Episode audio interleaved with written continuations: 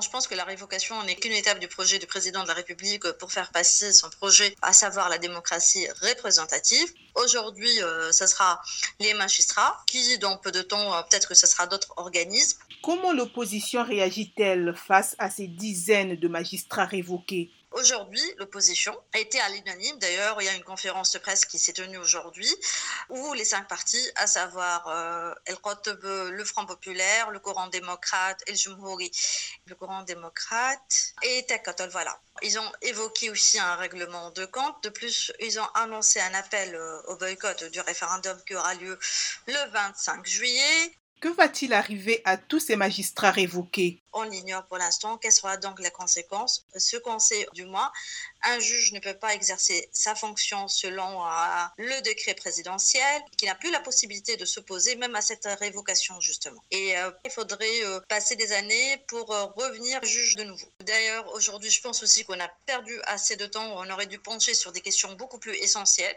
notamment le quotidien des Tunisiens, améliorer le pouvoir d'achat qui a baissé de plus de 40%, même plus, comment faire face à une inflation qui dépasse les 7%, et sans oublier que nous avons une hausse de chômage qui avoisine les 16,1 selon les derniers euh, chiffres de l'Institut national des statistiques tunisien. Vous aviez mentionné l'opposition qui appelle au boycott du référendum que le président Kaïs Sayed convoque et il y a cette révocation des magistrats. La crise politique qui existe déjà dans le pays ne risque-t-elle pas de s'intensifier? Oui, ce sera une impasse où euh, on ignore comment demain euh, sera fait. Donc justement, oui.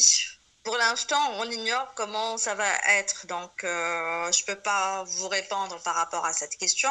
On ignore comment demain sera fait. Et puis pour revenir à la révocation des 57 magistrats, c'est tout nouveau. Donc on ignore comment ça va être, puisque là, pour l'instant, on n'en sait rien. On n'a pas d'informations claires là-dessus.